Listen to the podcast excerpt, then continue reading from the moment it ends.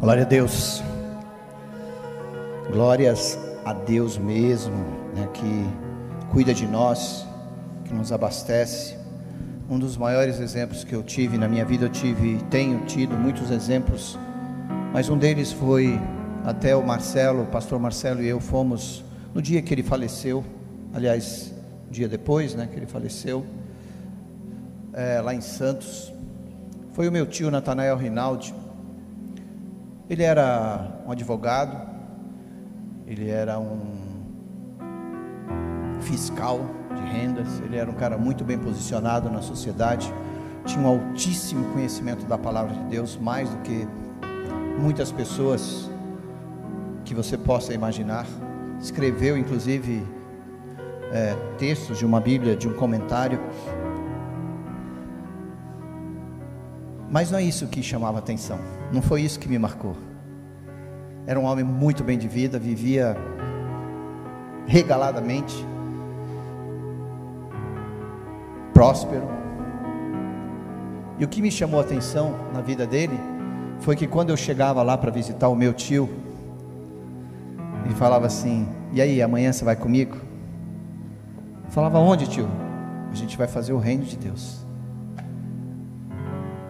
Quando eu acordava, ele já estava acordado 5, 6 horas da manhã, no quartinho dele, era um, o banheirinho da casa, ele transformou no escritório dele. Ele ia para lá para orar, para estudar, para ler. E a gente saía pelas ruas. Ele apresentava a palavra de Deus e convencia centenas de pessoas para os caminhos de Deus. É isso que marca vocês, é isso que marca vocês, é isso que marca cada um de vocês que faz a obra de Deus independentemente do que a gente conhece. Jesus Cristo veio para nos dar esse alimento, e eu vou falar sobre conhecer hoje, aprender. Mas o que marca a tua vida é o que você faz. Não adianta eu sentar lá e deixar alguém fazer. Não. Jesus não deixou alguém fazer, ele fez. Jesus se levantou e fez. Ele não se assentou na sua cadeira de filho de Deus. Ele vestiu a sua roupa de filho de Deus e caminhou. Então, eu convido você, nesse mesmo entendimento, pegar essas coisas boas que você tem aprendido este ano e caminhar. Caminhar, continuar caminhando com a gente. É um ano de muito aprendizado. Eu vejo vocês como líderes, e tem uma, se tem uma coisa no líder, é ele quer aprender, porque o líder sempre quer aprender. Eu, por exemplo, aprendi muito com vocês esse ano, muito com vocês esse ano. Tudo isso envolve as prioridades que Deus tem para nós. 1 Coríntios 4:20 fala porque o reino de Deus não consi é, consiste não em palavra, não somente na palavra, mas no poder, na demonstração do poder de Deus. E essa demonstração não vai acontecer se Deus não puder usar os seus vasos, né, vaso? Se Deus não puder usar você, essa demonstração de poder não é que não vai acontecer, não é que Deus não vai, vai parar de demonstrar seu poder, mas Deus espera isso de nós, Deus espera isso da igreja, Deus espera isso de você, e graças a Deus, nós louvamos a Deus porque isso tem acontecido. Eu me lembro que em agosto nós falamos sobre o poder dos cinco ministérios, de como isso envolve-nos dentro de uma programação que Deus estabeleceu para a sua igreja. E nem eu nem você podemos nos distanciar disso. Cada um de nós tem dentro de nós esse poder de Deus. A palavra de Deus, Efésios diz: e a graça, a dádiva, o presente, aquilo que Deus nos dá, foi concedida a cada um de nós segundo a proporção, a medida do dom de Cristo. Por isso diz: quando ele subiu às alturas, levou o cativo o cativeiro e concedeu dons aos homens. Dons. Você recebeu presente de Deus, dádivas de Deus. Se você olhar para a tua mão, você não vê a não ser isso aqui. Mas é como se Deus tivesse depositado em tuas mãos coisas que outros não farão tão bem como você, não farão tão bem quanto você. E aí eu não posso ficar sentado lá e deixar as coisas acontecerem. Em setembro nós falamos dos anticristos. Decidimos servir no seu amor, caminhar na sua verdade e ter a expectativa do seu retorno. Se nós não tivermos isso no nosso coração, nós estamos sujeitos às ideias contrárias daqueles que vêm e são contra Cristo na nossa vida. Como você tem se firmado? Eu tenho visto uma igreja forte, saindo, nós, ah, mas não acabou a pandemia, não, mas nós estamos saindo de uma, de uma falta de entendimento para entrarmos num novo entendimento como filhos, e isso é benção, isso é benção. Pare para pensar e veja se não aconteceu isso com você. Nós falamos sobre a régua, que é a palavra de Deus, aquilo que nos ajusta, aquilo que nos faz medir o quanto nós somos ou não somos, o quanto nós estamos ou não estamos inseridos. A palavra de Deus diz assim: então Jesus disse aos seus discípulos: se alguém quiser acompanhar-me, negue-se a si mesmo. E o quanto eu e você temos nos negado para fazer isso que a gente está fazendo aqui hoje. Quem não queria estar em casa hoje desfrutando desse dia lindo que Deus nos deu? Parado lá, preparando para receber visitas, preparando para receber parentes. Você você deixou isso para vir para a casa do Senhor para adorar a ele. Então, são nessas pequenas coisas você se nega. Daí Jesus fala assim: tome a sua cruz e siga-me. Jesus não está falando de um caminho tranquilo. Ele não falou que se você o seguir, vai dar tudo certo. Ah, mas eu estou seguindo Jesus e as coisas erradas continuam acontecendo, parece que está tudo destruído. Jesus não te prometeu 100% de concordância. Pois quem quiser salvar a sua vida, a perderá, mas quem perder a sua vida por minha causa, a encontrará. Então, essas são as bênçãos que Deus tem preparado para nós. Nós fizemos o paz e provisão, nós tivemos sete mensagens poderosas Deus falando, Deus é, nos mostrando e nos preparando para coisas novas. Eu lembrei vocês para não terem medo, a palavra de Deus diz assim: não temas. Em outras versões diz: não tenhais medo desse mundo que nos assola. Porque a Fabi muito, muito nos lembrou, todos nós estávamos, parece que a gente já tinha conquistado e vencido, de repente veio um medo na igreja um medo é, nas pessoas, um medo de, nossa, será que isso vai voltar? Como que eu vou fazer? E, e nós nos levantamos como, como igreja, e nós combatemos isso para o seu coração não ficar afligido. E eu quero que você entenda que Deus fala para você e continuará falando: não temas, não temas, não tenha medo, porque Deus está com você. Deus está com você. Eu vou ler uma palavra aqui que está na NTLH, uma versão muito mais coloquial, muito mais fácil de entendimento. Diz assim: lembrem do que aconteceu no passado e reconheçam que só eu sou Deus, que não há nenhum outro como eu, desde o princípio. Anunciei as, anunciei as, as coisas do futuro, há muito tempo eu disse o que ia acontecer.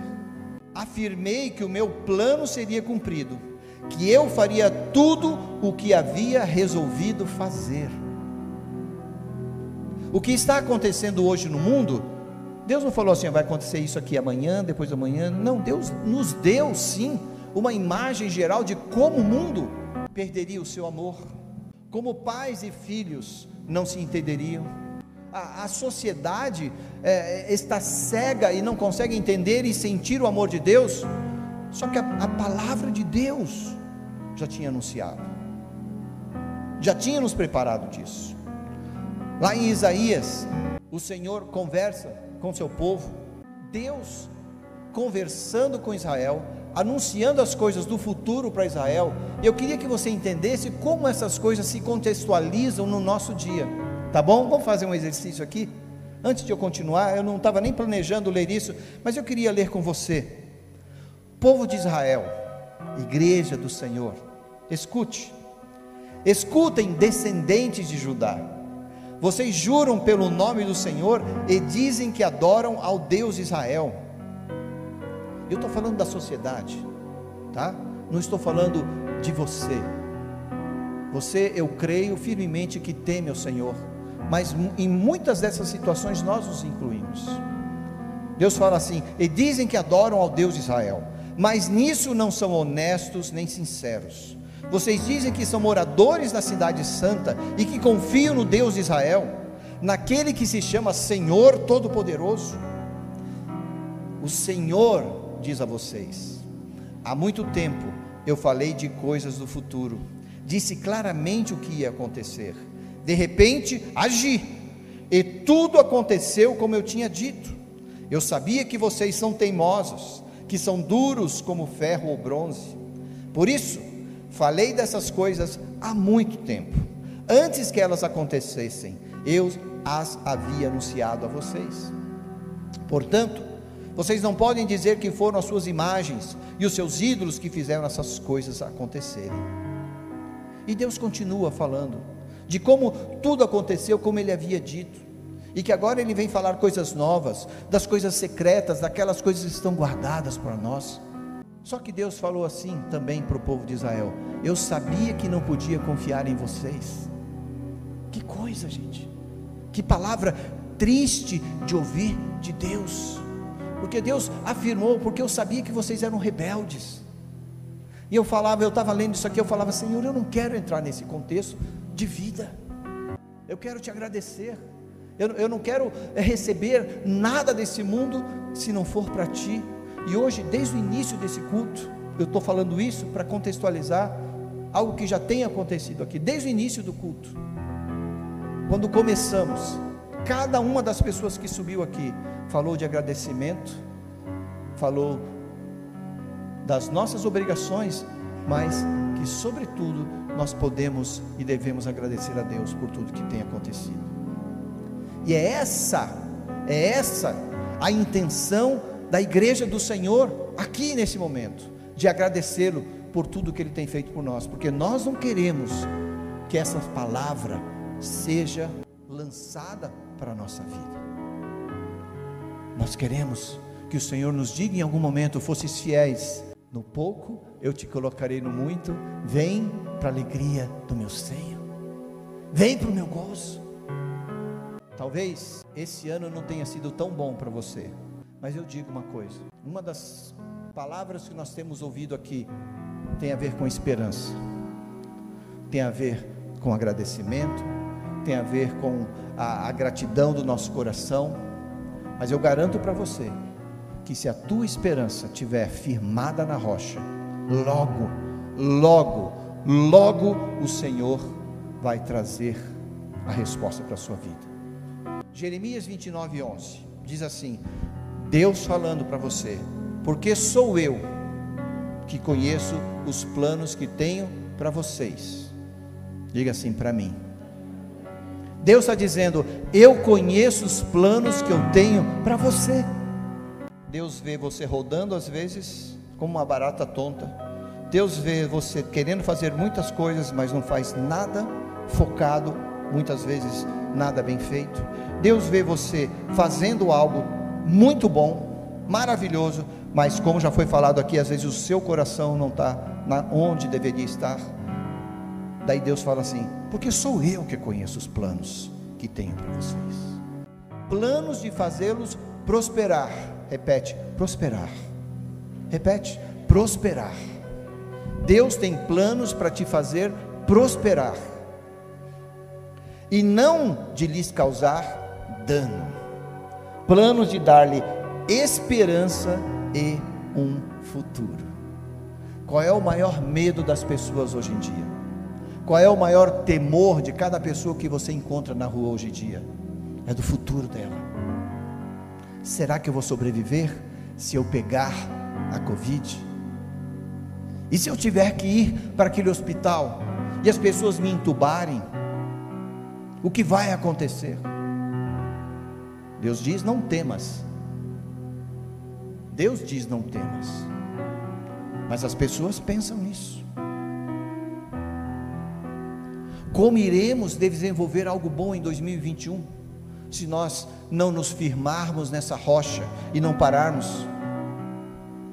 Eu e você temos que olhar sempre, temos que olhar sempre nos nossos lados e perguntar: onde eu vou poder fazer a diferença?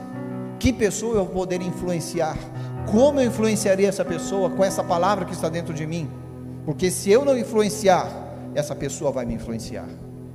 Se eu não a tocar com a palavra de Deus, ela me tocará com aquilo que ela tem dentro dela. E eu não sei se é a palavra de Deus. Eu quero convidar você a fazer um inventário. O que é um inventário? É juntar as coisas que você tem dentro de casa, é, numerar as coisas que você tem dentro de casa, no seu quarto, na sua gaveta, na sua sala, é, os seus livros, ver quantos CDs você tem, quantos jornais guardados você tem, quantas revistas antigas. Isso é inventário, é você chegar e juntar tudo e saber o que é que você tem e quanto você tem e como elas estão, se você quer permanecer com ela ou não. Mas faça um inventário de vida. Eu tenho falado e, e com algumas pessoas eu tenho dito, gente, não vem me dizer que o ano de 2020 não foi bom. Porque eu não acredito. Porque o ano de 2020 foi o ano onde eu mais parei. Foi o ano onde você mais parou. Foi o ano onde eu mais pude parar para pensar e refletir. Por três meses você não tinha muita coisa para fazer. Você não podia visitar nem seu pai nem sua mãe. Alguns, né? Eu fui visitar meu pai e minha mãe.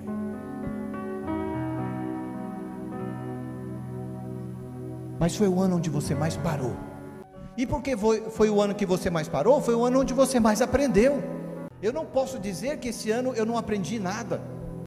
Os nossos filhos não tiveram aula como deveria ter.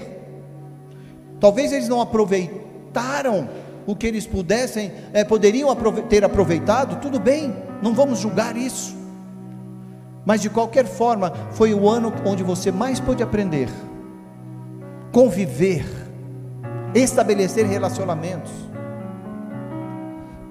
Ponto 2: porque você aprendeu tanto, você parou para ter um discernimento diferente, que você não teria de outra forma, você estaria no mesmo modus operandi de 2019.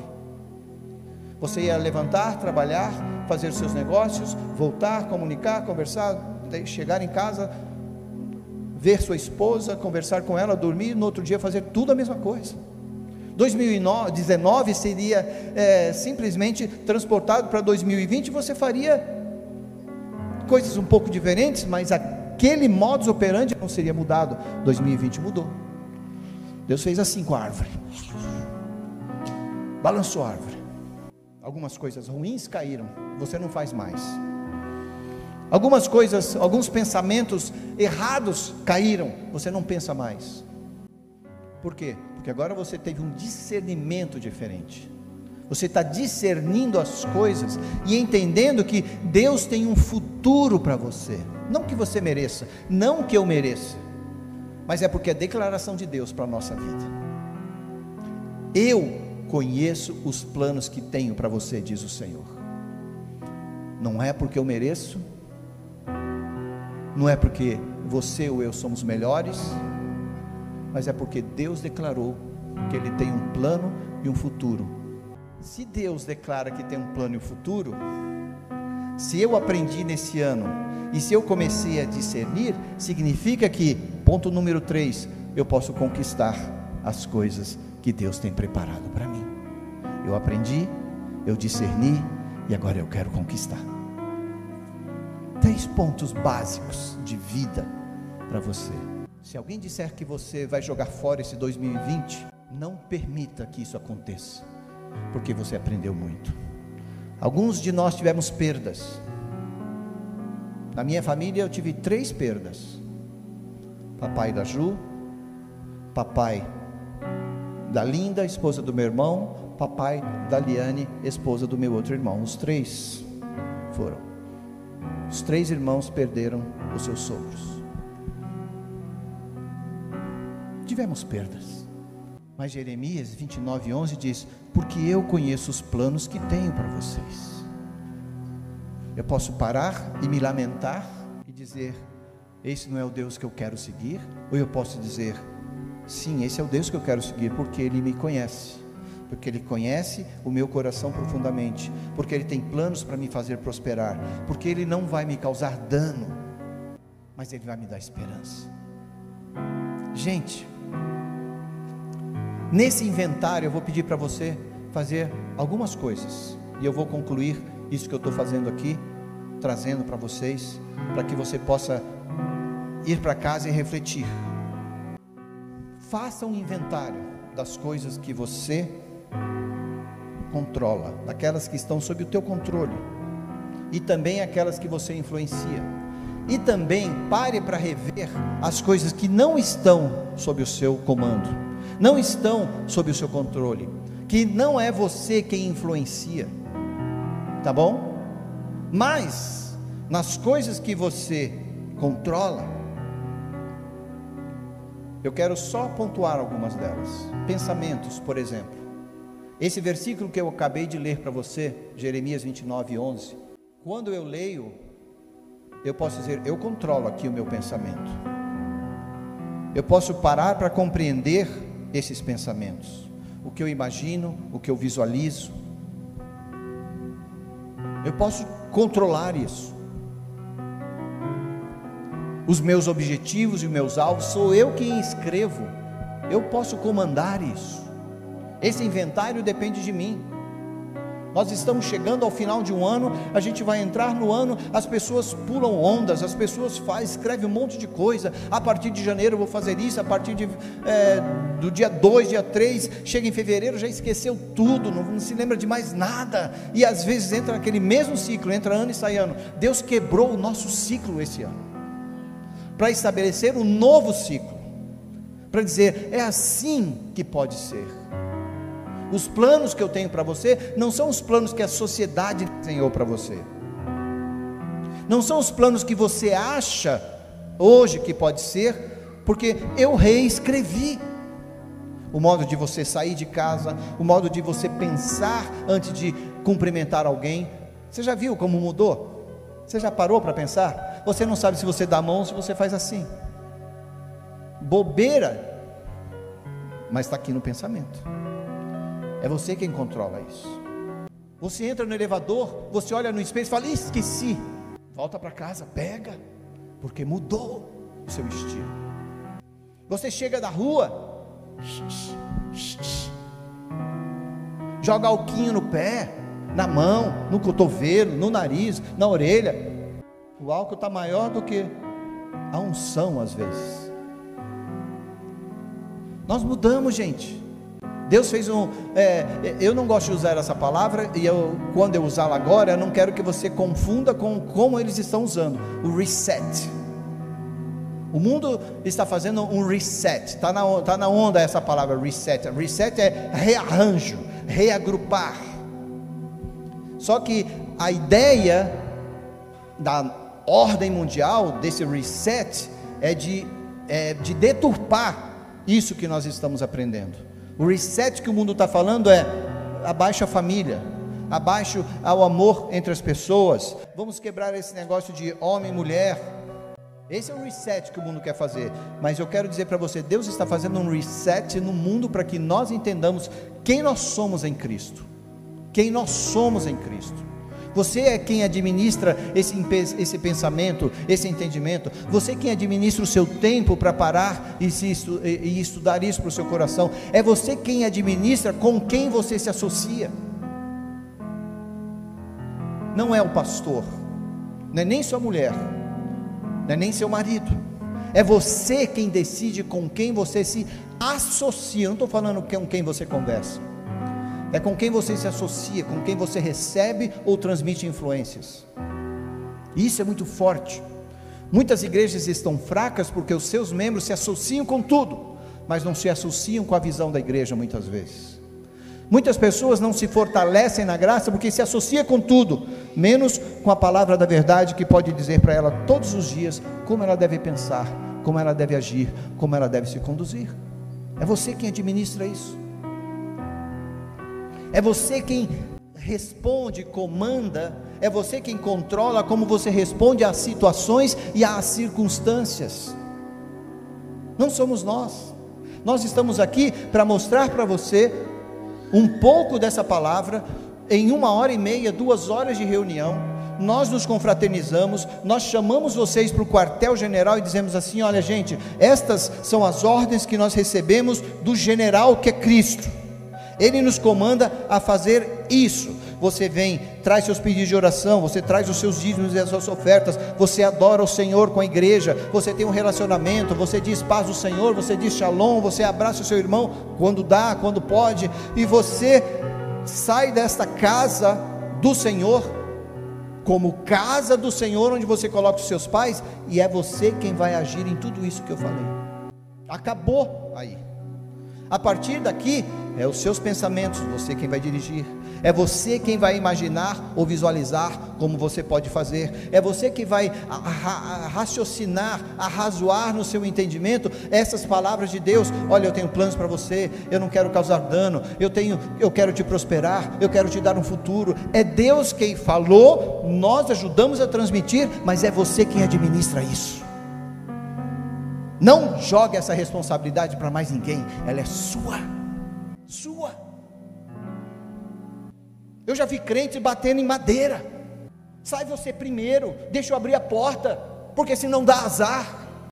Conhecereis a verdade e a verdade te libertará. Ou nós vamos viver como o mundo vive, ou nós vamos ser a igreja diferente do Senhor na terra. O mundo precisa ver isso em você. E aqui eu estou vendo pessoas que querem. Gente, o que eu estou falando, nós já vivemos, nós já fizemos. Todo mundo aqui está aprendendo. Todo mundo está aprendendo. Eu não sabia, eu não sou santo, mas eu não sabia, é, já faz tempo que eu descobri isso, mas eu não sabia que esse negócio de bater na, na parede é, tem coisa, tem, tem mistura tem misticismo por trás, tem espiritismo por trás, tem um monte de coisa por trás disso. Eu nem sabia. Eu nem sabia. A palavra diz: Conhecereis a verdade, a verdade te libertará, gente. Deus fala, a gente ajuda a espalhar, mas é a pessoa que define. Eu tenho quatro filhos, três filhas já grandes, tenho um de 16 anos. A gente ensina, mas vai chegar uma hora, vai fazer o que quiser. Eu fiz a minha parte. Eu conduzi para a casa do Senhor. Eu dou o exemplo de vida, não de vida mais certa do mundo, mas eu dou. Eu dou. Eu posso dizer assim, ó, me segue. Pode, posso dizer. Não faz tudo que eu faço. Pelo amor de Deus. Aquilo que eu faço errado, me ensina e faz diferente. Mas eu quero dizer como Paulo: me segue, porque eu sou seguidor de Cristo. Eu controlo isso. Mas o que você pensa, o que você faz, o que você age, é você quem controla. Chegue no final deste ano agradecendo a Deus por quem você é. Chegue no final deste ano louvando a Deus pela tua casa, pelos aprendizados, agradecendo a Deus vendo como essa igreja cresceu. Isso significa que a igreja está amadurecendo, tá, gente? Nós temos que é, bater palmas por isso. A nossa igreja está amadurecendo. Ou é melhor a gente dizer assim, está em amadurecimento, porque nós estaremos sempre em amadurecimento. Mas Deus espera a nossa maturidade. Deus espera a nossa maturidade. Deus fala: ah, não, eu só ficarei maduro quando Jesus Cristo chegar. Aquela poesia falsa, né? Não. Se a Bíblia diz que nós vamos produzir frutos e frutos que permaneçam, é porque nós podemos chegar ao amadurecimento. Não significa que você nunca mais vai aprender, porque o maduro também aprende. Está entendendo? Eu quero te aconselhar a viver um ano diferente do aprendizado, do discernimento para as conquistas que Deus quer colocar em suas mãos. Essa semana eu estava em São Paulo, estava caminhando fui, de, fui buscar uns documentos com, alguma, com uma pessoa. E quando eu cheguei lá, eu fui, deparei o carro, quarteirão e meio de distância, achei que era um pouco, e cheguei lá, era uma caixa e meia de. Eu tive que carregar aquilo pela rua. Daí eu passei, eu vi uma feira, né? Moro em São Paulo, você sabe o que, que você vê feira, o que, que você lembra, né? Lembra, né? Eu falei, eu vou voltar, vou comer um pastel. E quando eu estava voltando, eu vi um senhor, passei por ele, eu cruzei por ele, cheirando mal, aquele odor absurdo. Eu passei por ele, e quando ele passou, eu, eu orei por ele.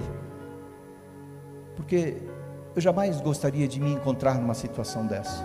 Eu ficaria apavorado se eu visse alguém que eu conheço entrar numa situação dessa.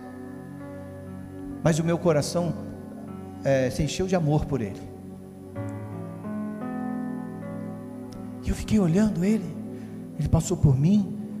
Daí ele parou em frente à pastelaria ali na, na feira. Falei, será que ele vai pedir o pastel? E alguém não vai dar? Ele falou, eu quero um pastel de queijo. Imediatamente ele botou a mão, a calça toda folgada. Assim, que negócio. Você não quer para ninguém? Ele tirou a carteirinha dele. E quando ele estava tirando, eu chamei o cara e falei assim: tá aqui, eu já eu já já estava prevendo que eu ia fazer isso. Eu paguei para ele. Daí ele foi pagar, o homem falou: Não, já pagou para você.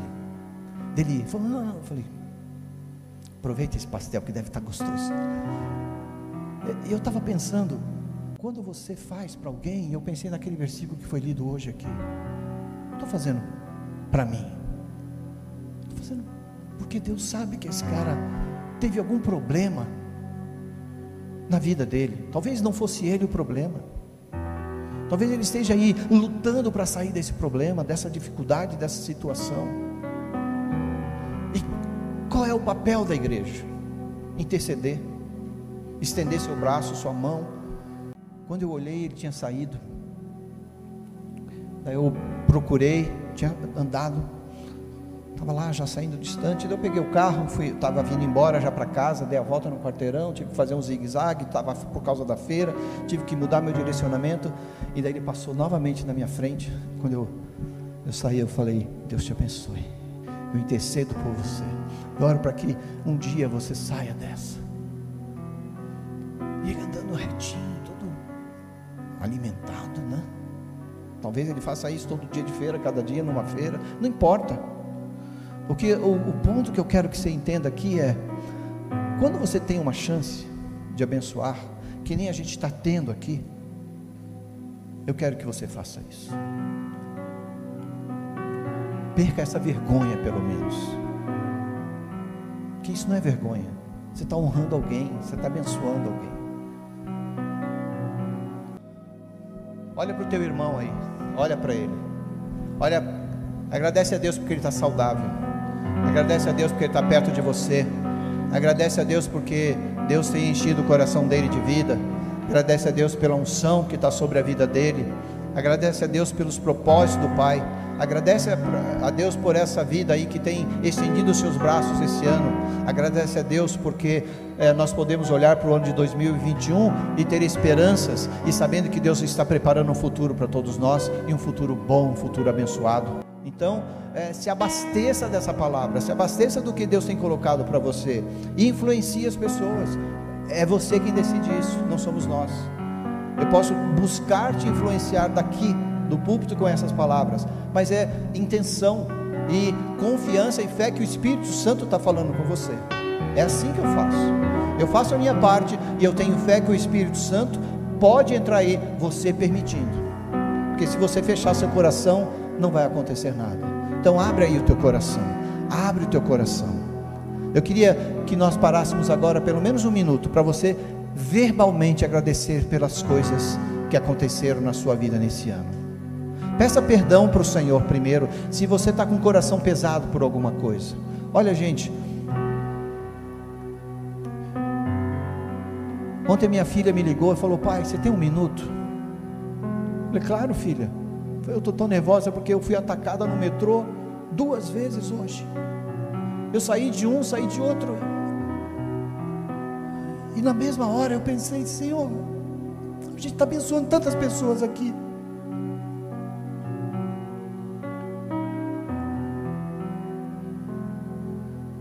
Eu falei para ela, filha, nada vai te acontecer.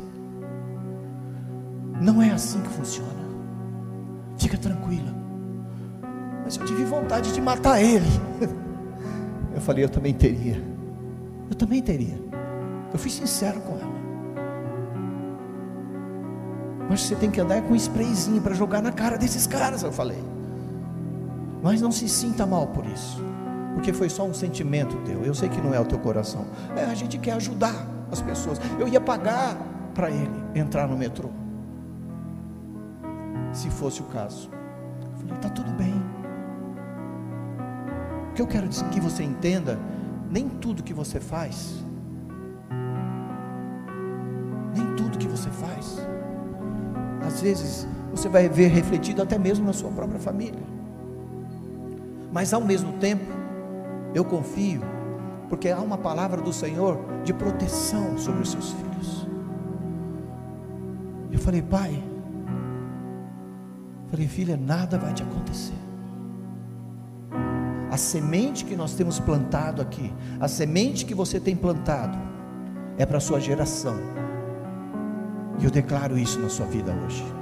As sementes que você plantou em 2020, os corações que vocês abençoaram em 2020, os frutos vocês verão já em 2021.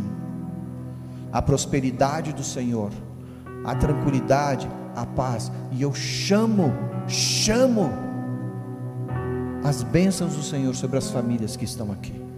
E eu declaro que a bênção do Pai está sobre vocês, no nome de Jesus. Amém? Amém. Vamos aplaudir o Senhor, vamos agradecer a Deus. Glória a Deus. Que a graça do Senhor, a graça maravilhosa do Senhor Jesus Cristo, o amor insondável, irrefutável, imensurável do Senhor possa permanecer em você e na sua casa. E que a unção do Espírito Santo te conduza a novos horizontes, a novos caminhos. E que você seja esta pessoa que você sempre orou para ser, mas que esteja dentro dos planos de Deus, porque os planos que Ele tem para você são melhores. Em nome de Jesus, Deus te abençoe.